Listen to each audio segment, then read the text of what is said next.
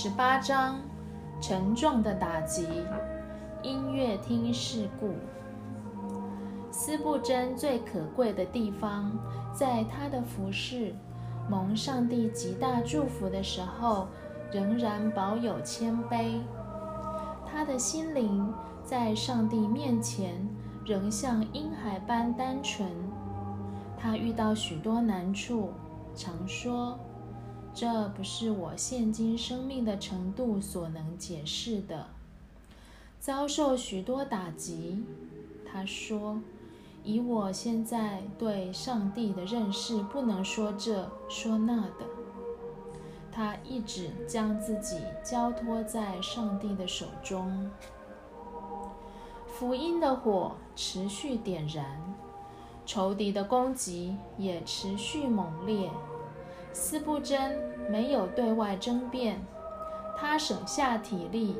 劝勉会众，对方骂我，我若回骂，辱骂将像足球赛，耗掉我的精神与体力。承受辱骂最好的方式是保持安静。若带一百个人信主，就会有仇敌辱骂我。我要将反击的力量省下来，待千人得救。仇敌的辱骂是上帝给他仆人的印证。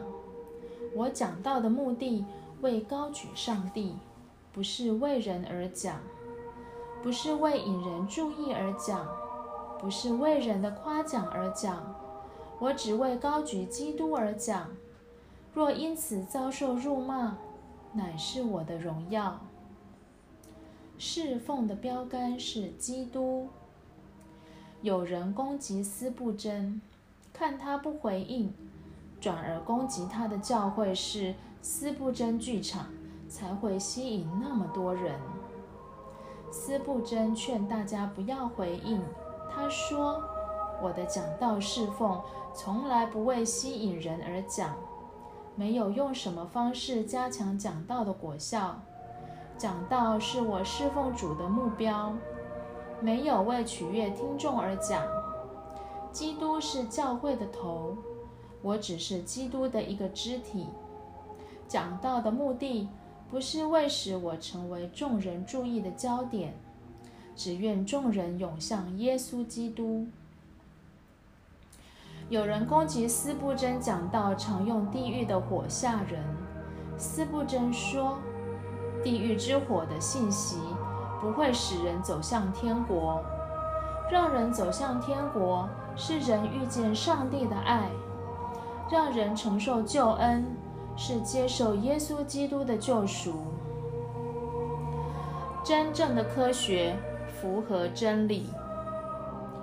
有人批评斯布真讲道内容不符合科学，斯布真说，科学的目的是为彰显上帝创造的法则。真正的科学家是上帝放在大自然殿堂的祭司。若祭司厌恶真理，就是吞下骆驼却滤出萌虫。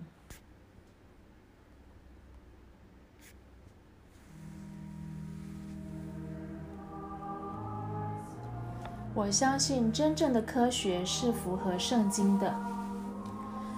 有人批评斯布真太爱攻击世俗。斯布真说，在真理的讲台前，只有两种人：接受真理的真理之友，或拒绝真理的仇敌。因此，我对世俗的说法不太在意，对别人的见解不太敏感。我服侍主是越来越单纯，我跟随主是越来越专一的仰望。真正的复兴。在被主撼动的人心，有人批评斯布真追求大教会的聚会。斯布真说：“教会越多人，责任越重；责任越重，我越需要与主同在。否则，我被责任压垮，对认识主一点帮助也没有。聚会人数的多寡不重要。”我只在乎有多少人的生命被主深深感动、深深撼动。教会要很大吗？我只在乎里面有多少属灵的火。没有属灵之火的教会，组织越大，只是使人灵性越冷。有热力的教会，就会有许多人，更多人拿起属灵的兵器去征战。冷淡的教会只会使人麻痹，令人沉睡。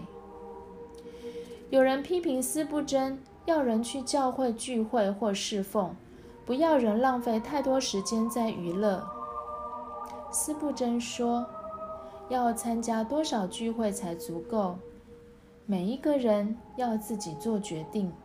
你一生到底要花多少时间在上帝的国度里？”知罪是得救的第一步。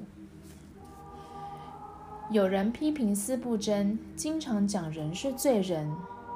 斯布真说：“赦免、称义与成圣是同时产生的。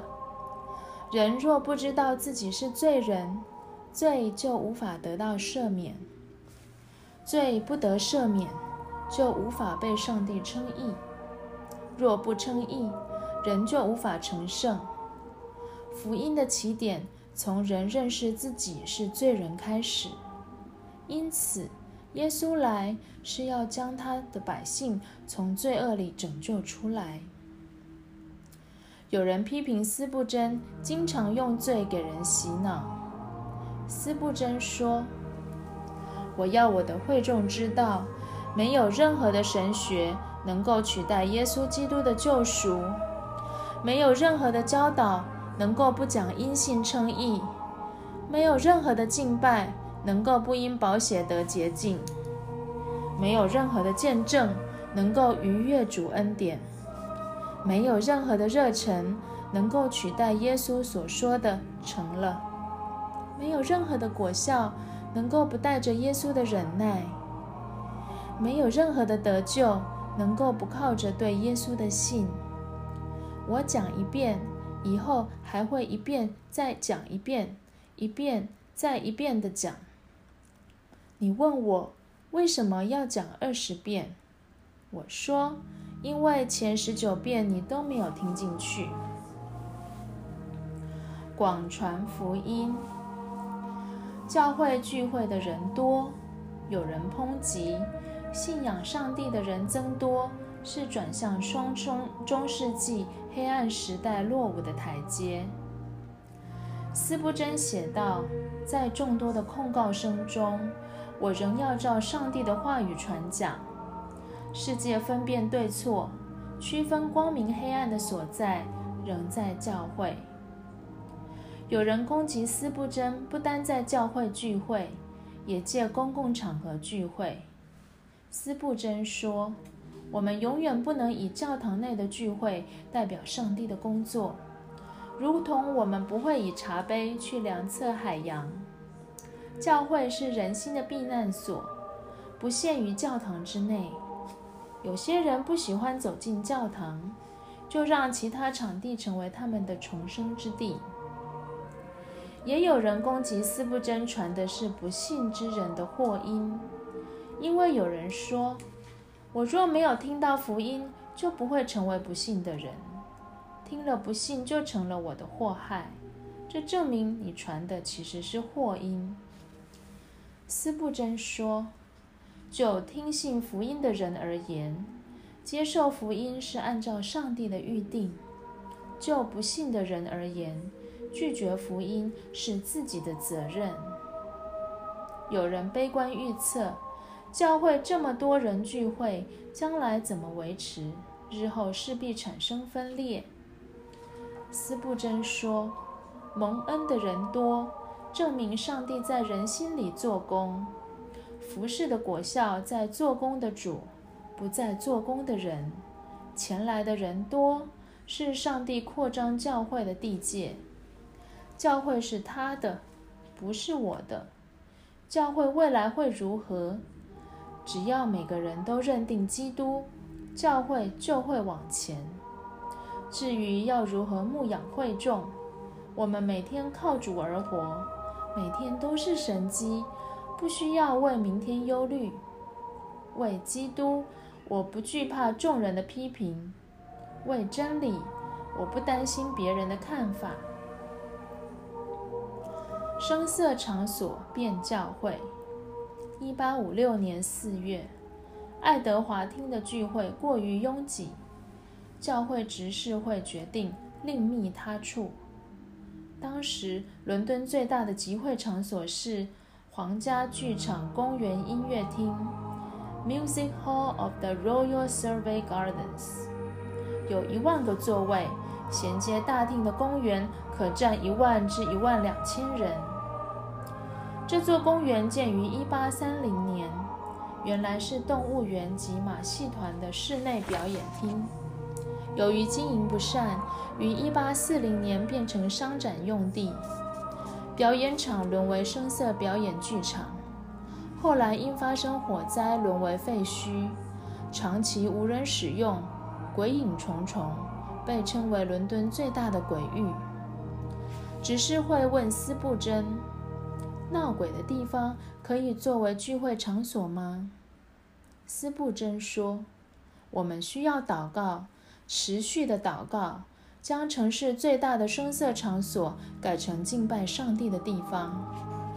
至于闹鬼的传说，耶稣基督的宝血可以胜过罪恶与撒旦的权势。”消息传出，媒体大肆攻击斯布真。甚至用于恶毒。斯布真想在这种地方聚会，鬼屋的确是赚取人灵魂的地方。还有人写，在鬼屋里敬拜上帝，这是和稀泥的信仰。音乐厅悲剧。五月，执事会经过仔细讨论，通过向市政府租借音乐厅案。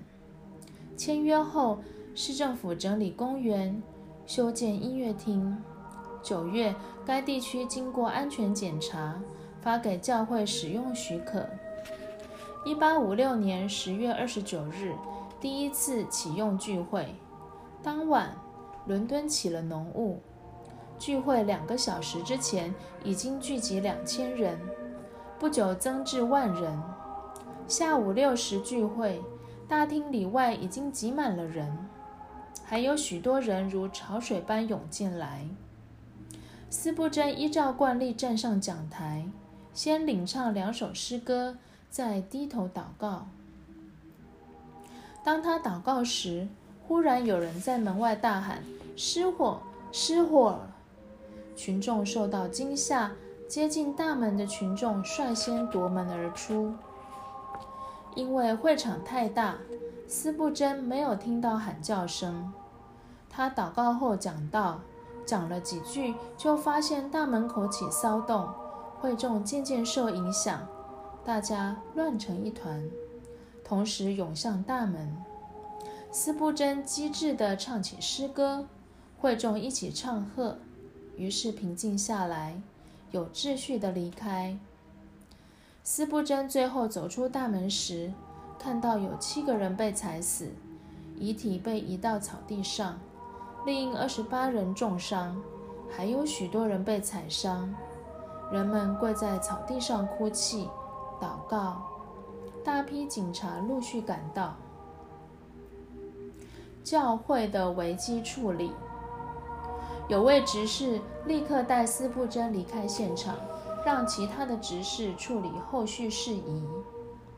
斯布真被带到温瑟执事位于克罗伊登的家，这里位处伦敦郊区，居民稀少，可避免受到干扰。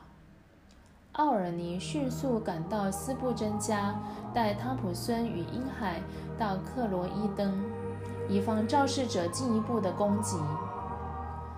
奥尔尼在疾驶的马车上告诉汤普森发生的事，说。